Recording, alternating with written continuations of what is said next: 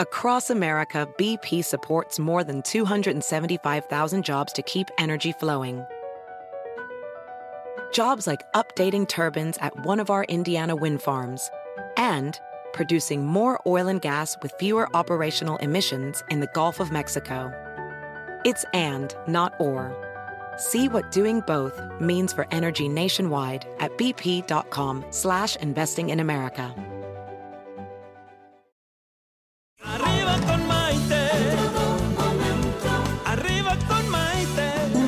Que te ayuda a vivir feliz y a plenitud. ¿Qué tal amigos? Bienvenidos a esta edición de Arriba con Maite. Soy Maite Prida transmitiendo desde la Ciudad de México para todos mis amigos consentidos de las redes sociales que me encanta que se comuniquen conmigo todos los días. Eh, ya saben, en Facebook Maite Prida, Facebook Arriba con Maite, Instagram Maite Prida Oficial y desde luego en mi canal de YouTube. Fíjense que el día de hoy tenemos un programa que a mí en lo personal me llega muy de cerca y estoy muy contenta del invitado que vamos a tener un poquito más adelante porque vamos a estar hablando acerca de esta enfermedad llamada cáncer, porque el cáncer no espera. Recibir un diagnóstico de cáncer, cualquier tipo de cáncer, es devastador. A su alrededor se forman sentimientos de angustia, de miedo, de impotencia, de incredulidad, etcétera, etcétera, etcétera, hasta llegar finalmente a la aceptación y a comenzar a tomar cartas en el asunto. Yo conozco muy bien eso, pues lo he vivido en carne propia, como muchos de ustedes saben, tanto con mi hija como con mi papá y desde luego conmigo misma. Así que yo sé perfectamente bien lo que significa recibir ese diagnóstico. Si bien hasta hace algunos años el diagnóstico de cáncer significaba muerte, hoy por hoy ya no es así. Hoy por hoy es un llamado a la vida es un llamado a tomar acción, a sacar a esa guerrera o a ese guerrero valiente que todos, absolutamente todos tenemos dentro y un llamado a comenzar a luchar.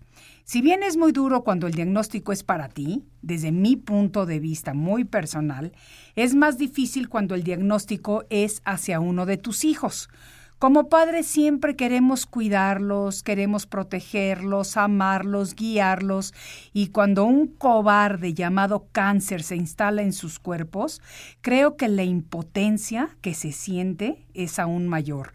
La desesperación y el enojo de verdad que sí crecen, y la manera de afrontarlo es muy diferente. Yo personalmente les puedo contar que sufrí más con el cáncer de mi hija Isabela, a quien a los 15 años de edad fue diagnosticada con cáncer de tiroides, que con mis diagnósticos, a pesar de que también esos, ¿para qué les digo que no?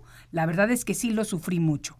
Emocionalmente, físicamente, desde luego el estrés que acarrea la palabra y bueno, ¿qué les puedo decir? Todo lo que conlleva. Pero las personas sentimos y sufrimos este padecimiento de diferentes maneras.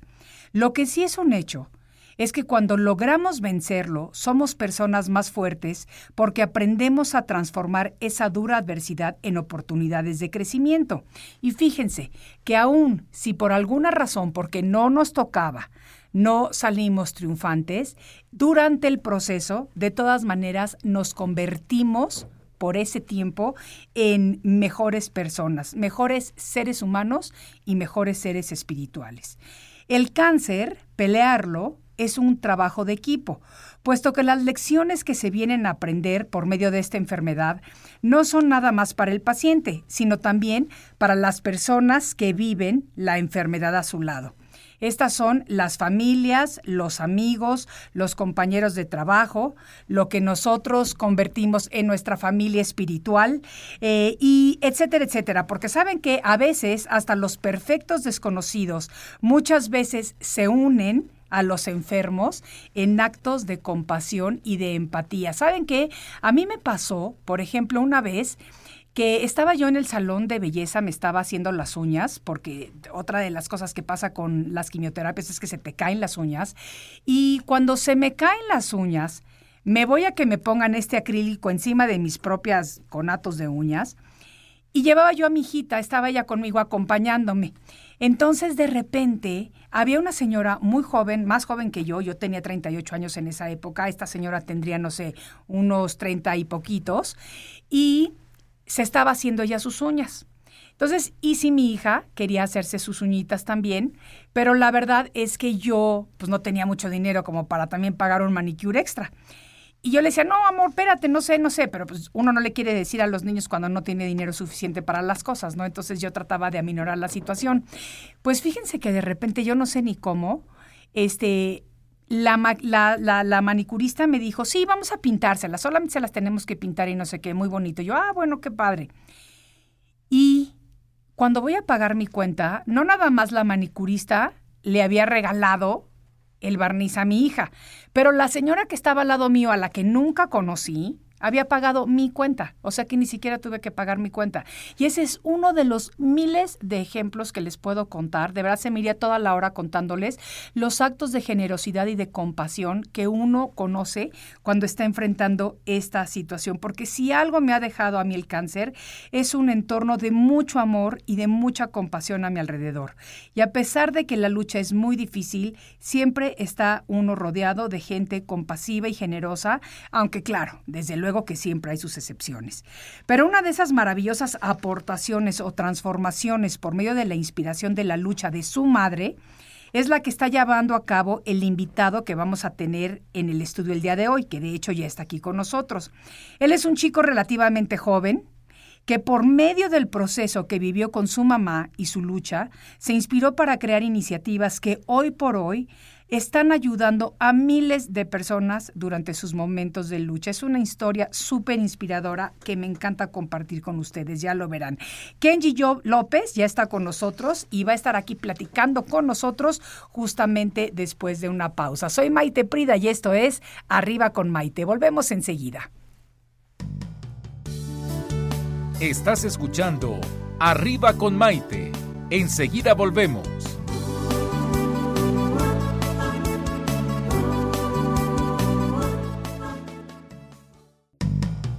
Ya es un día lleno de alegría, desde México te invito a vibrar.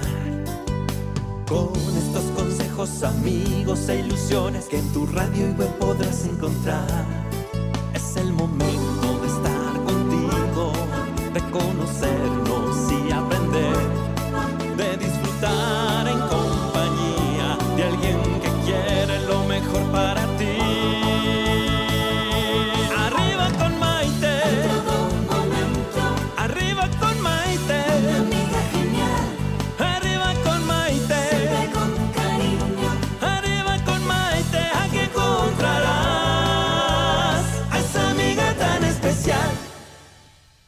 Bienvenidos nuevamente a esta edición de Arriba con Maite, el programa que nos ayuda a vivir felices y sobre todo a plenitud. El día de hoy estamos tocando un tema muy interesante que es el cáncer no espera. Y para eso, como les mencioné antes de la pausa, tenemos a nuestro invitado Kenji López. Kenji es originario de Poza Rica, Veracruz, aquí en México. Se formó como abogado en el Tecnológico de Monterrey, en donde también concluyó su maestría en políticas públicas. Además, realizó estudios en la Universidad de Harvard y en Georgetown y se fue hasta España. Fíjense que en el sector público, Kenji se ha desempeñado en distintos cargos, destacando su labor dentro de la Comisión Nacional de los Derechos Humanos como secretario particular adjunto del presidente, asesor del secretario de Trabajo y Previsión Social Federal, director jurídico en la Secretaría Técnica de la Presidencia de la República, es decir, en Los Pinos, y como director de organizaciones especializadas para la ONU en la Secretaría de Relaciones Exteriores de México. Kenji además es columnista invitado en los periódicos Excelsior, La Razón y El Universal y en las revistas Petróleo y Energía y Mejores Empleos. Pero a la par de sus actividades profesionales y personales, Kenji ha sumado a su vida el abanderamiento de la lucha contra el cáncer desde febrero del 2013, fecha en que su madre Tere fue diagnosticada con cáncer de mama o cáncer de seno. Y desde entonces ha integrado a su causa por apoyar y defender a los adultos y a los menores que se encuentran luchando contra esta enfermedad, originándose así la Fundación Cancer Warriors en México, Asociación Civil. Kenji, un aplauso para recibirlo. Kenji, precioso, me encanta que estés aquí compartiendo con nosotros este día. Te agradezco mucho, Maite, la invitación. Es un gusto, es un honor, es un placer estar contigo nuevamente y saludando a tu auditorio. Qué padre. Me da mucho gusto que estés con nosotros, porque sabes que eh, sí, el cáncer es durísimo, es una enfermedad dolorosa, es una enfermedad cobarde, como le digo yo, pero es una enfermedad que también aflora muy buenos sentimientos en las personas y estoy seguro que tú vas a coincidir conmigo. Y sobre todo cuando podemos transformar esa adversidad en una oportunidad de crecimiento, de apoyo, de ayuda, es cuando dices, wow, ya supe para qué me pasó a mí o para qué nos tocó a nosotros. Cuéntanos un poquito de tu historia. Totalmente, Maite, digo, ya lo comentabas ahorita eh, con el auditorio. Al final del día, quienes formamos estas organizaciones o quienes las encabezamos, tenemos una historia personal. Es eh, extraño encontrarte a alguien que abandere este sector que es además muy complejo Sí. Eh, hay distintos sectores que requieren, digamos, del abanderamiento por parte de la sociedad civil. Hablamos de mujeres maltratadas, hablamos del sector indígena, hablamos de familias vulnerables. Sí. Pero el cáncer es, es un tema sui generis, Sí. que sí requiere de haber vivido o estar atravesando una situación en particular. En nuestro caso como familia, tal como, como lo mencionaste, fue en el año 2013 y fue a partir de ese momento en el que pues la vida de muchos en nuestro pues, círculo familiar dio un viraje completo de Absolutamente. 180 grados porque Absolutamente. cuando el cáncer era una palabra ajena, digamos que era esa era esa palabra, vaya a ver, mi abuelo mi abuelo falleció de cáncer pero a los 86 años, y entonces esa es la concepción que tenemos del cáncer, que le pasa a los abuelitos. pues sí, porque bueno, hay ya no tanto, ya pero no tanto, pero así era. Eh, así era porque hay un desgaste de células. Entonces, los médicos te, te pueden explicar que, que el cáncer que llega a esa edad es, digamos, que una consecuencia por la propia edad. ¿no? claro. Entonces, sí lo vinculo, pero no de la misma manera que como fue con mi madre, porque al final, pues era una mujer joven, eh, en donde el diagnóstico parecía, digamos, de buen, de buen pronóstico, Claro. ¿no? Claro. un tratamiento que iba a durar un año y medio, Claro. con una quimioterapia no agresiva, tomada, eh, y al final, justo casi para llegar a ese año y medio, llegó la metástasis. Sí. Para, para tu auditorio y para las personas que seguramente son pocas las que desconocen del término, porque ahora es un, son términos que se conocen Bastante común. desafortunadamente Sí. de manera más común. Sí. Eh, la metástasis quiere decir que el cáncer se propagó Sí. a otros órganos del cuerpo. ¿no? Exacto. Hay varias etapas del cáncer, etapas, fases o estadios, ¿no? Claro. Son los términos. Eh, tú lo sabes, tú lo sabes muy bien. Y bueno, cuando llegó la metástasis, eh, subió al cerebro y entonces hay poco o más bien nada que hacer. Claro. ¿Por qué? Porque se forman eh, lesiones tumorales en el cerebro que son inoperables.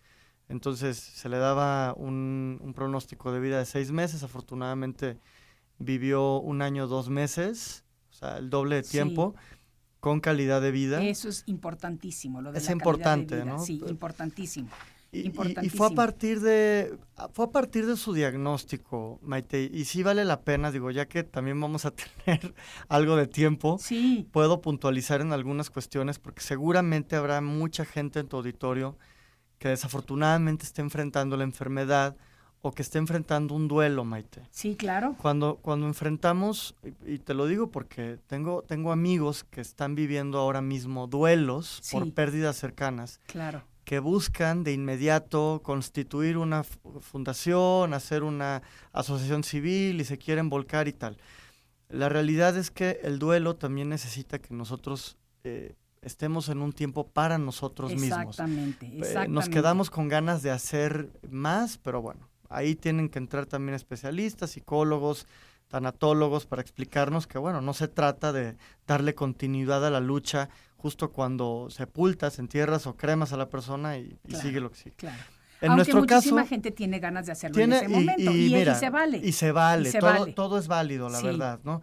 En nuestro caso, Maite, eh, yo en lo particular comencé el movimiento desde el diagnóstico Sí, de Tere, sí, de mi mamá. Entonces, este movimiento, digamos que arrancó estando ella en vida. sí. Y eso hizo también de alguna manera más eh, llevadero el que el movimiento continuara pese a su, a su fallecimiento exacto. o a que ella trascendiera. Sí, exacto. Eh, ya tenía un grupo de amigos, ya tenía mucha gente que estaba muy entusiasmada con el tema de Cancer Warriors, que ni siquiera era eh, legalmente constituidos. Esto se empieza como un voluntariado. Como empezamos todos, como, empezamos, todos, con ese ímpetu, con esas ganas de devolverle a la gente, a la sociedad, algo de lo mucho que nosotros recibimos, porque yo creo que tú vas a estar de acuerdo conmigo en lo que yo dije al inicio del programa, y es que a pesar de ser una enfermedad cruel y traicionera, cobarde y demás, es una enfermedad que saca lo más bonito de los sentimientos de amor y compasión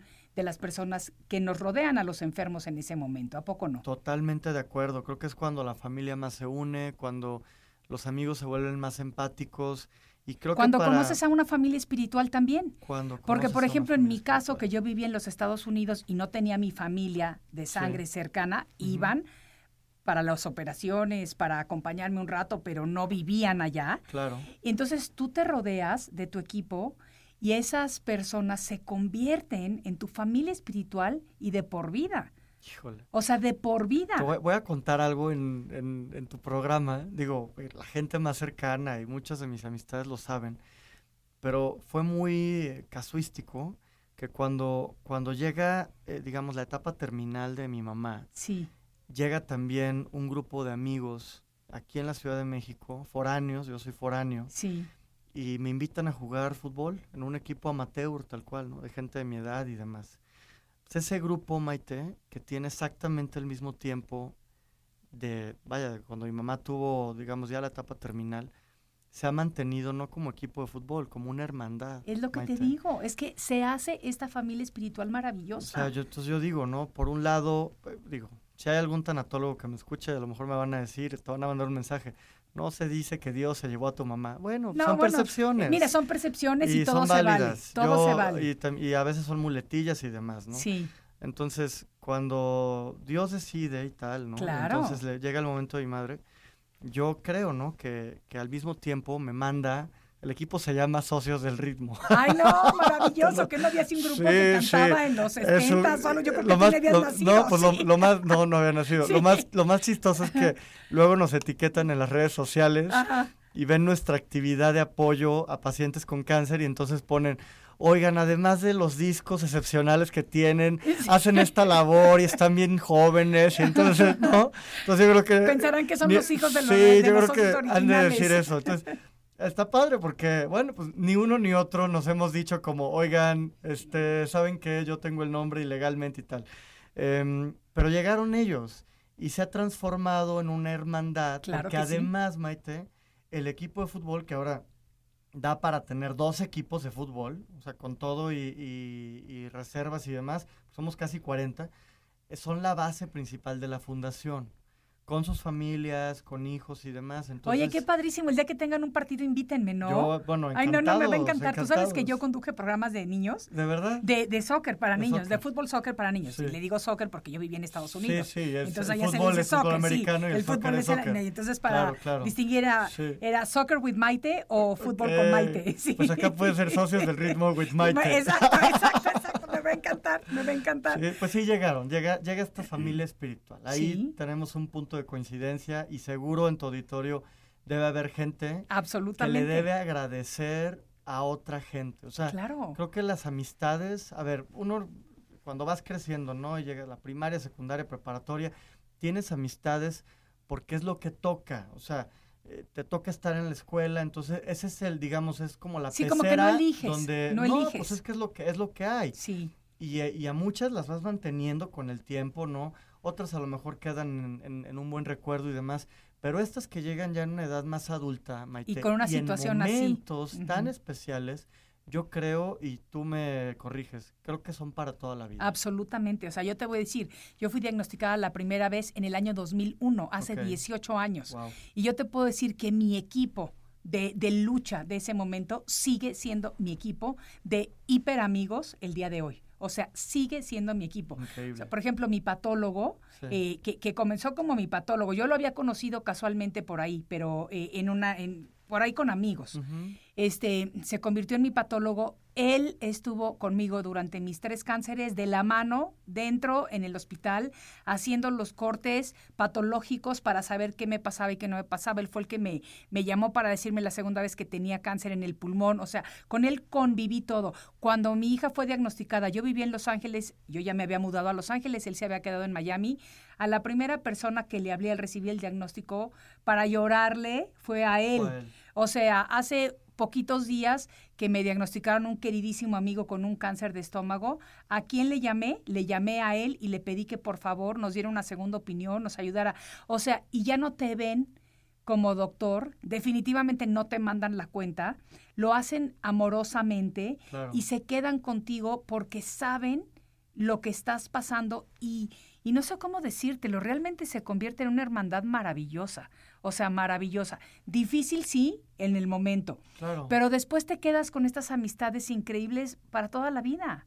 Y es que al final, eh, digo, lo que, lo que platicas de- del eh, patólogo, o sea, tú te pones a pensar, estuvo conmigo en las peores, Sí. no en las malas, en las, En las peores, en las peores. Vaya, ¿en, qué otras no va a estar conmigo? ¿Va a estar en Absolutamente. las buenas? Claro que va a estar en las buenas. claro. Porque en las buenas generalmente todo mundo está. Mira, ya sabes ¿No? lo que digo, yo, yo siempre digo que, que eh, cuando yo voy en la limusina, se me llena el coche. Sí. Cuando voy en el camión y lo tengo que empujar, son bien poquitos los que están ahí. Pero los que me ayudan a empujar el camión son los que verdaderamente llegan a mi casa. Ya lo dijiste. Así, así de sencillo.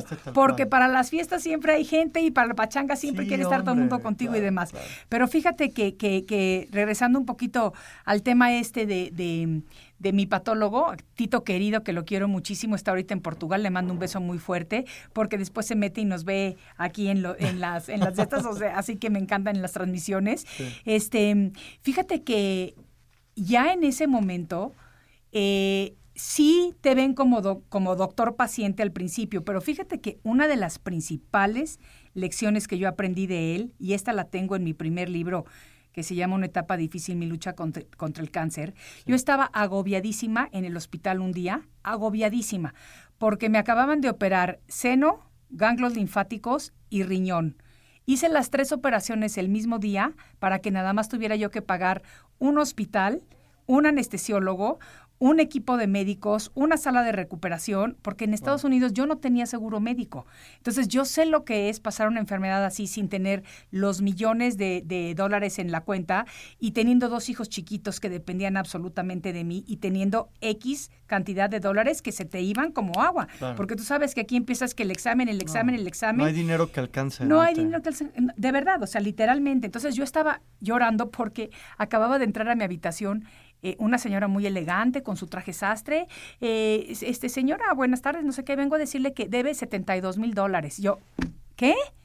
Sí, me dice, eso es lo primero que tiene que pagar para poder salir del hospital. No, pues espéreme, yo creo que me voy a quedar a vivir aquí, porque ¿de dónde los saco? O sea, 72 mil dólares. Le digo, es que no los tengo. Le dije, pero mire, me está viendo cómo estoy toda cortada de Sí, todo el sí, cuerpo. sí. Le dije, no me voy a salir corriendo. Ya me vino a decir lo que me vino a decir. Ya, por favor. ¿se puede salir de mi habitación? Voy a ver qué hago.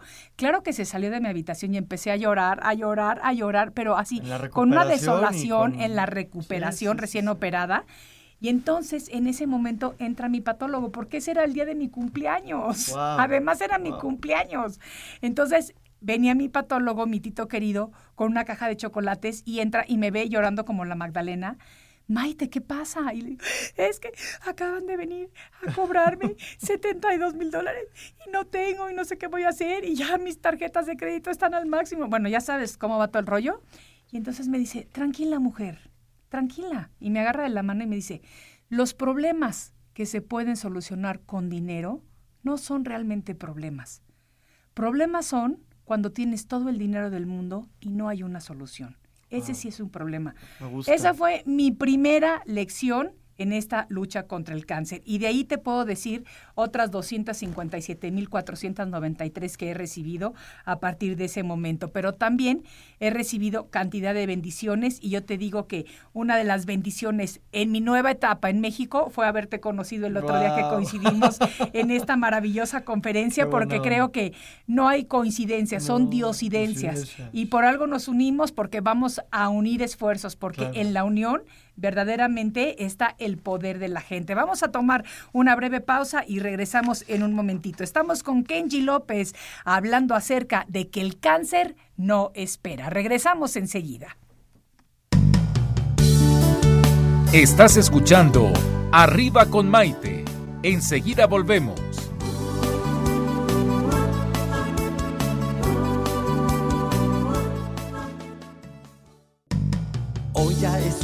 Lleno de alegría, desde México te invito a vibrar. Con estos consejos, amigos e ilusiones que en tu radio y web podrás encontrar. Es el momento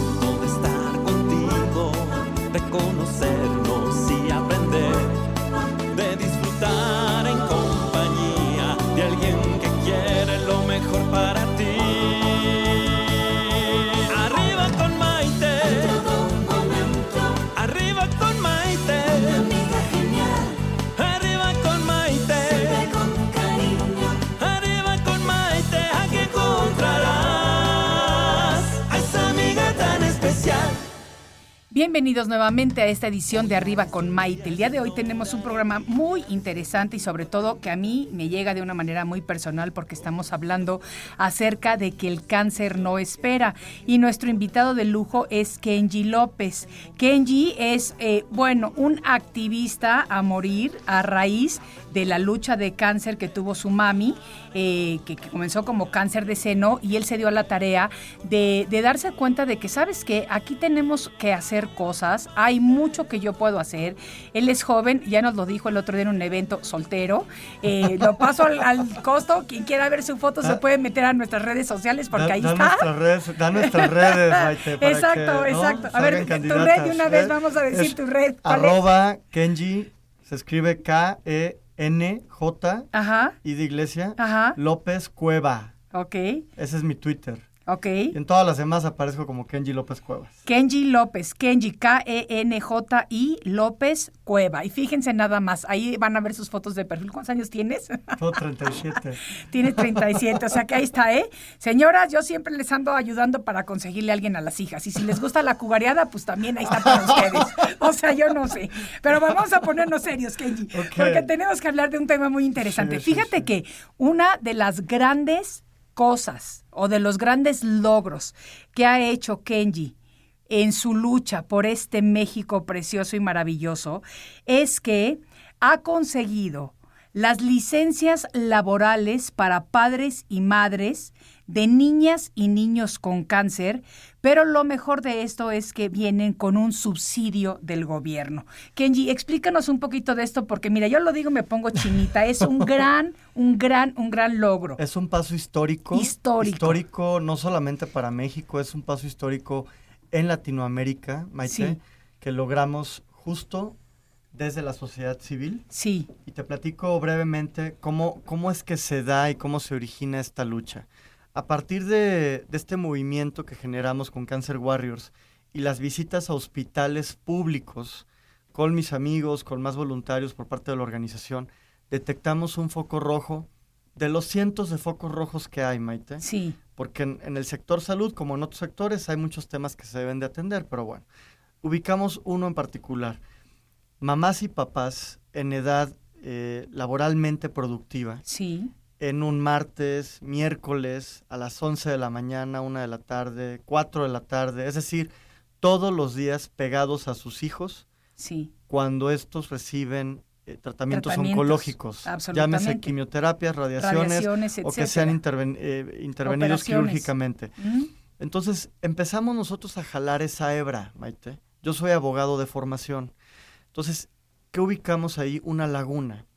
¿Por qué? Porque estos padres que obligadamente por protocolo médico tienen que acompañar a sus hijos Claro. cuando reciben los tratamientos por una cuestión muy sencilla. Tú sabes que un tratamiento oncológico conlleva efectos secundarios, Maite. Sí, Y hay una baja de glóbulos blancos y hay una baja en el sistema inmunológico. claro. ¿Qué es lo que esto provoca? Que el menor pueda recibir cualquier tipo de infección, Sí, digamos que haya un descontrol y que, el, y que el hospital o el médico tratante tenga que tomar decisiones. Ante una emergencia y no habiendo un padre o madre, el menor no está facultado para firmar responsivas. ¿no? Entonces, esto lo estoy diciendo de manera muy resumida, pero esa es la razón principal por lo que tienen que estar en el hospital con ellos. Sí. Pero ¿qué pasaba con sus trabajos, Maite? Claro. He ahí la gran pregunta. Claro. Entonces, eh, tú veías a madres, padres que ya habían perdido trabajo, que estaban agotando ya su último día de vacación con permisos especiales para poder estar acompañando una enfermedad que no dura una semana, Maite. Claro. Son enfermedades que duran, los tratamientos duran meses o años. Años.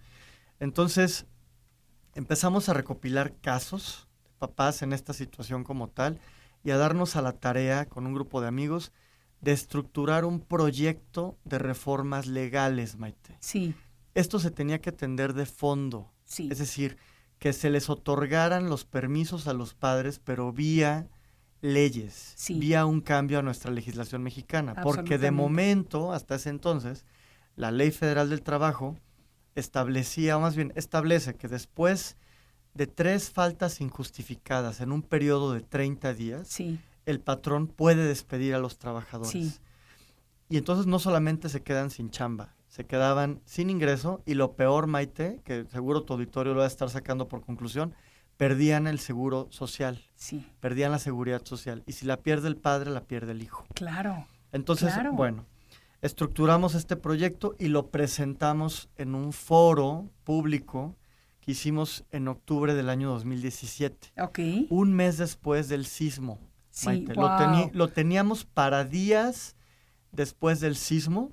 Y por ya el con sismo se invitados, pospuso un poquito. Teníamos dos médicos que venían de Estados Unidos, teníamos legisladores, teníamos todo, el lugar y demás.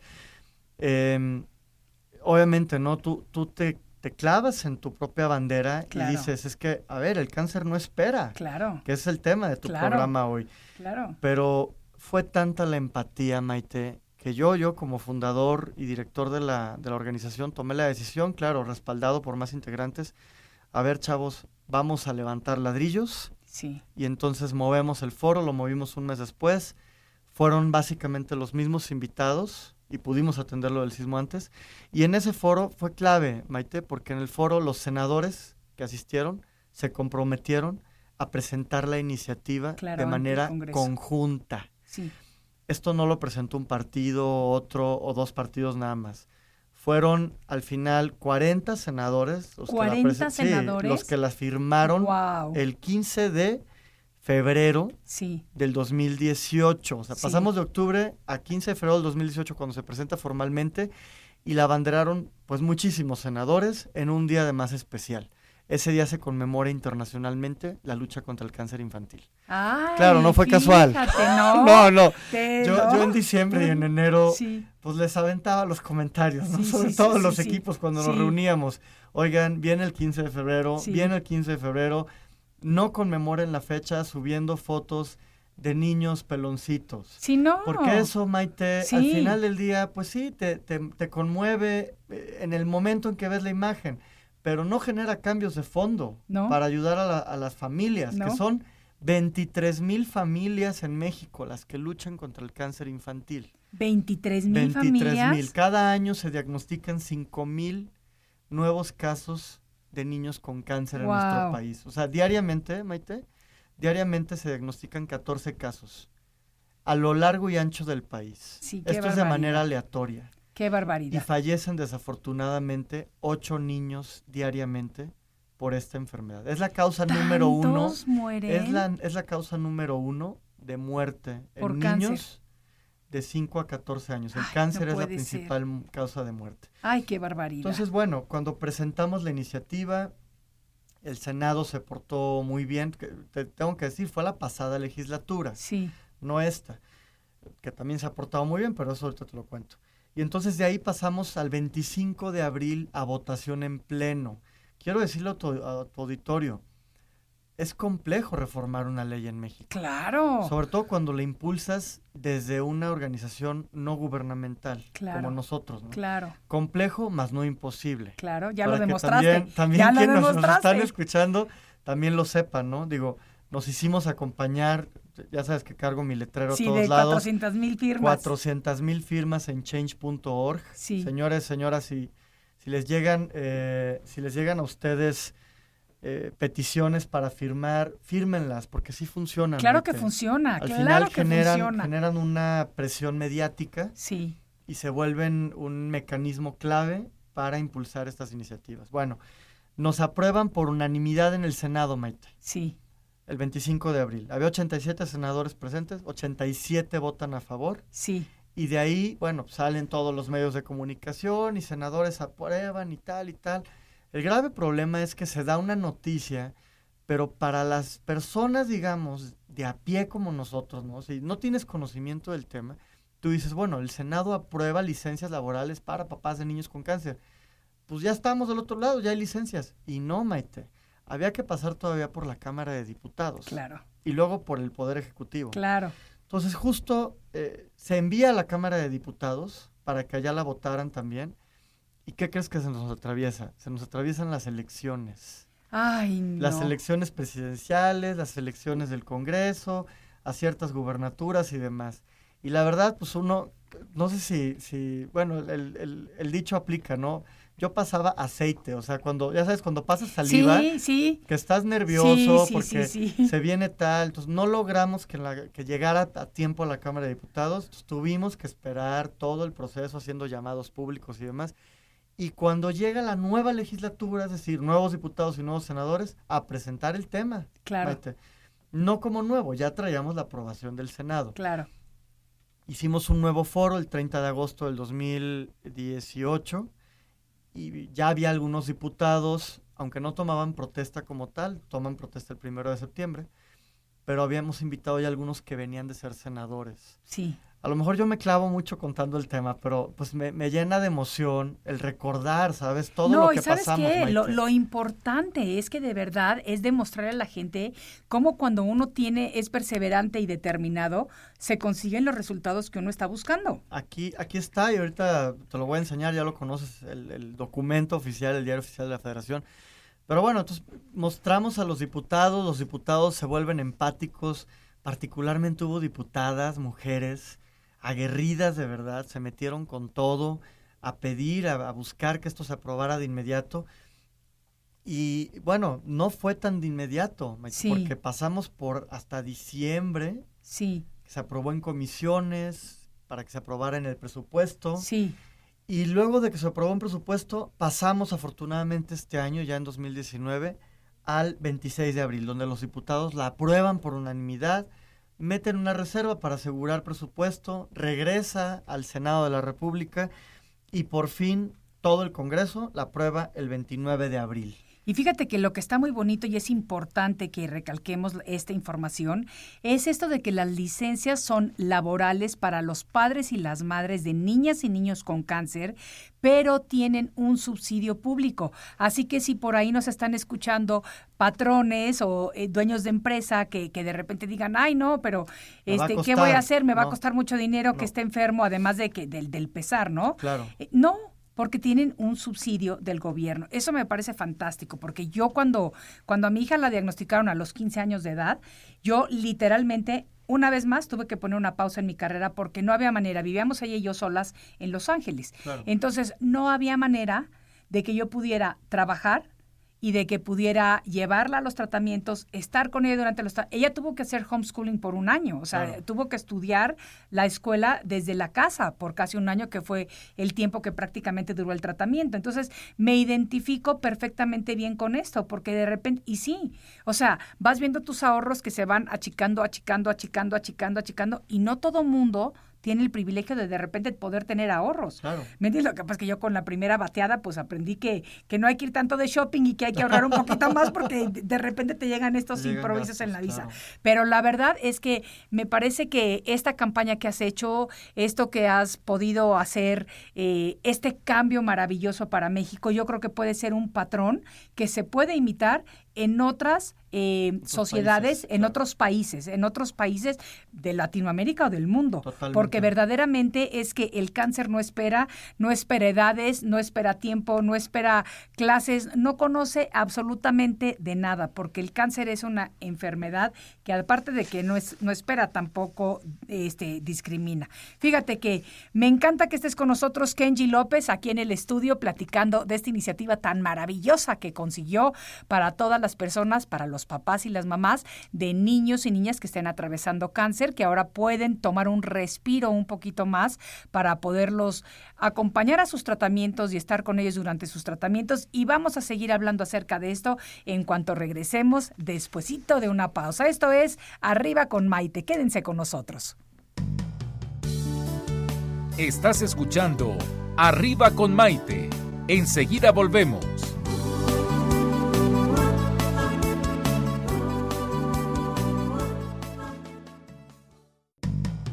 Ya es un día lleno de alegría, desde México te invito a vibrar. Con estos consejos, amigos e ilusiones que en tu radio y web podrás encontrar. Es el momento de estar contigo, de conocernos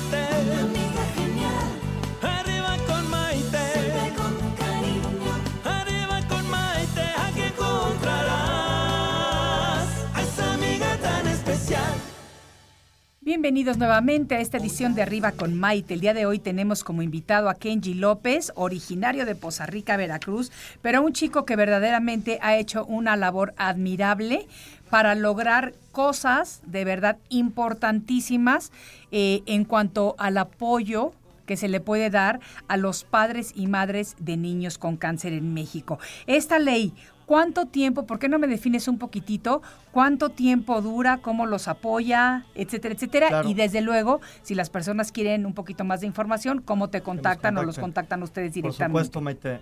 Eh, solamente para finalizar, eh, finalmente las licencias fueron publicadas en el Diario Oficial de la Federación el pasado 4 de junio. Ok. Es decir, está reciente. Reciente, reciente. Exacto. Sí. Y te, te platico en qué consisten. Las licencias las pueden solicitar padre o madre, trabajador o trabajadora Ok. que esté afiliado al IMSS o al ISTE. Perfecto. Es un requisito. Ok.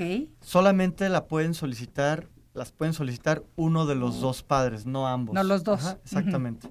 Las licencias se pueden, las puede otorgar el instituto donde se estén tratando, ya sea IMSS o ISTE o cualquiera de sus hospitales, centros médicos, de 1 a 28 días y pueden ser prorrogadas por hasta 364 días. 364 días, es dependiendo de la condición del niño. Exactamente, en un lapso no mayor a tres años. Perfecto. Esto, esto es increíble porque como tú sabes, Maite, es una enfermedad que tiene altas y bajas. Ay, sí, totalmente. Entonces puedes usar las licencias en las etapas en que, vaya, esté más crítica la situación y te las describo. Son tres situaciones que el propio decreto establece. En descansos médicos, por etapa crítica del tratamiento, en hospitalización, cualquier tipo de hospitalización, se pueden Sí, solicitar porque las también durante los tratamientos muchas veces estás en plena quimioterapia y de repente los glóbulos se te bajan muchísimo, Claro. te viene alguna infección, tienes que interrumpir la quimioterapia, tienes que regresar al hospital, tienes que tener conteos de sangre extra, o sea, mil cosas. Claro. Ahí también aplica. Exactamente. Y el tercer caso es cuando el menor recibe tratamientos paliativos. Ok, Eh, son en estos tres casos el médico tratante, sí, que tiene que ser o el oncólogo o el hematólogo, Maite. sí, El hematólogo es el encargado de tratar las leucemias. Claro. Es, lo- es la enfermedad más común que trata el, el hematólogo. Eh, Cualquiera de los dos tiene que expedir, digamos, eh, el diagnóstico y entonces a través de su diagnóstico es que se expiden las licencias. Importante señalarlo, son para cualquier tipo de cáncer. ok. Eso es, cualquier tipo eso de es cáncer. importantísimo. Muy importante. Cualquier tipo, Cualquier de, tipo cáncer. de cáncer. Y la aplicación, al tratarse de... bueno, se reformaron tres leyes federales, Maite. Sí, Al tratarse de leyes federales, la aplicación de las leyes federales es- es para todo el país. ok. ¿Qué quiere decir? Que padres o madres que nos escuchen en Baja California, pasando por Guanajuato, Zacatecas, Estado de México, Ciudad de México, Chiapas, Chiapas, Yucatán, sí, pueden, o más bien ya ahora, tienen estos derechos laborales, nuevos derechos laborales en nuestro país, en caso de que desafortunadamente enfrenten el cáncer con alguno de sus hijos. Y el subsidio, por último, decirlo, es del 60% de su salario.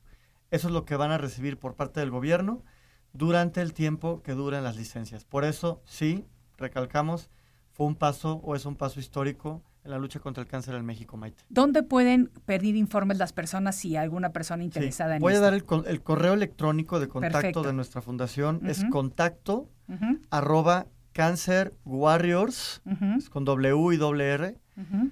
cancerwarriorsdemexico.org. Ok, Y a través de nuestras redes sociales, si nos buscan como Cancer Warriors de México, aparecemos en Facebook, Twitter y en Instagram.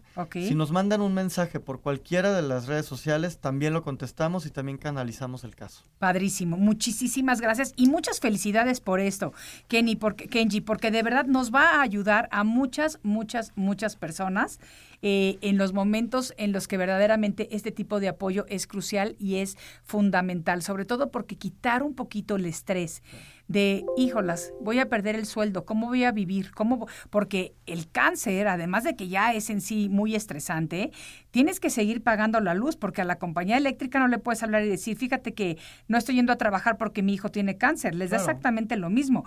El agua, el teléfono, o sea, las cosas básicas. Claro.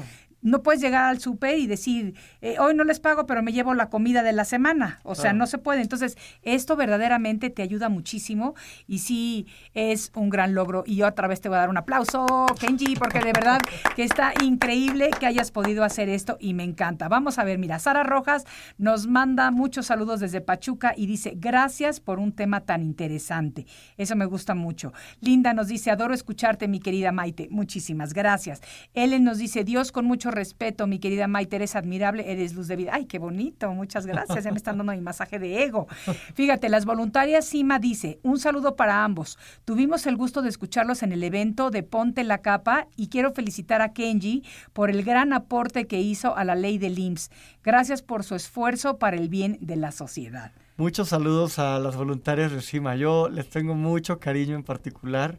Eh, corrí, bueno, he corrido porque seguiré corriendo su carrera Huellas, Ajá. que la, la hacen cada año. Y tengo, fíjate, tengo por ahí una foto recién rapado Sí. corriendo por Tere. Justo Ah, te rapaste por tu claro, mami. por supuesto. Que yo además le digo a tu auditorio, si tienen a alguien cercano, Sí. alguien que le tengan mucho afecto, y lo rapan al paciente Sí. porque esté viviendo un tratamiento oncológico, rápense.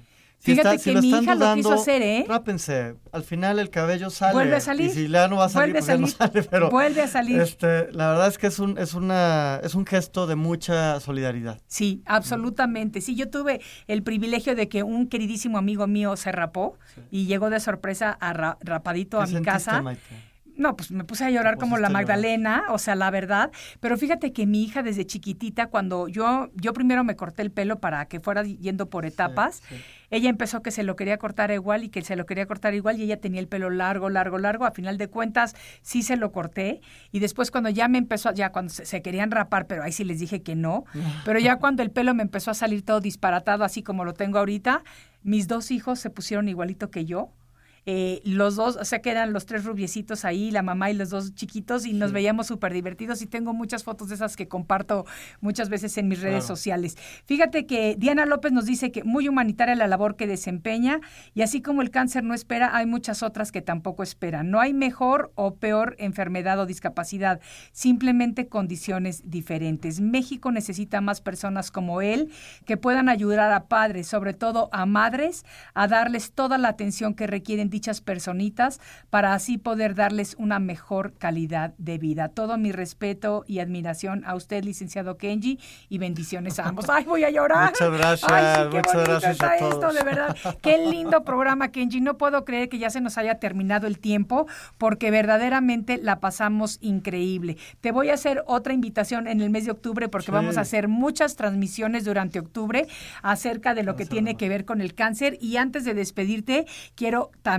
avisarles a nuestro auditorio que la Unión Internacional del Control del Cáncer te ha también otorgado un, un certificado, Sí. un reconocimiento por tu triunfo de por todo lo que haces de concientización en la lucha contra esta enfermedad. Kenji, qué orgullo, ¿eh? Muchas gracias, Maite. De veras que me encanta. Así que a todos ustedes los quiero mucho. Kenji, te estoy muy agradecida por haber estado con nosotros el día de hoy. Eh, y se nos fue bien rápido la hora, ¿eh? Yo creo que eso va a pensar toda la gente. Por eso vamos a tener por lo menos una segunda y después una tercera. Amigos, muchas gracias por habernos acompañado en esta transmisión del día de hoy. Soy Maite Prida. Esto es Arriba con Maite y nos vemos en el siguiente de la serie. Que tengan un lindo día. Arriba con Maite. Arriba con Maite. Un programa que te ayuda a vivir feliz y a plenitud.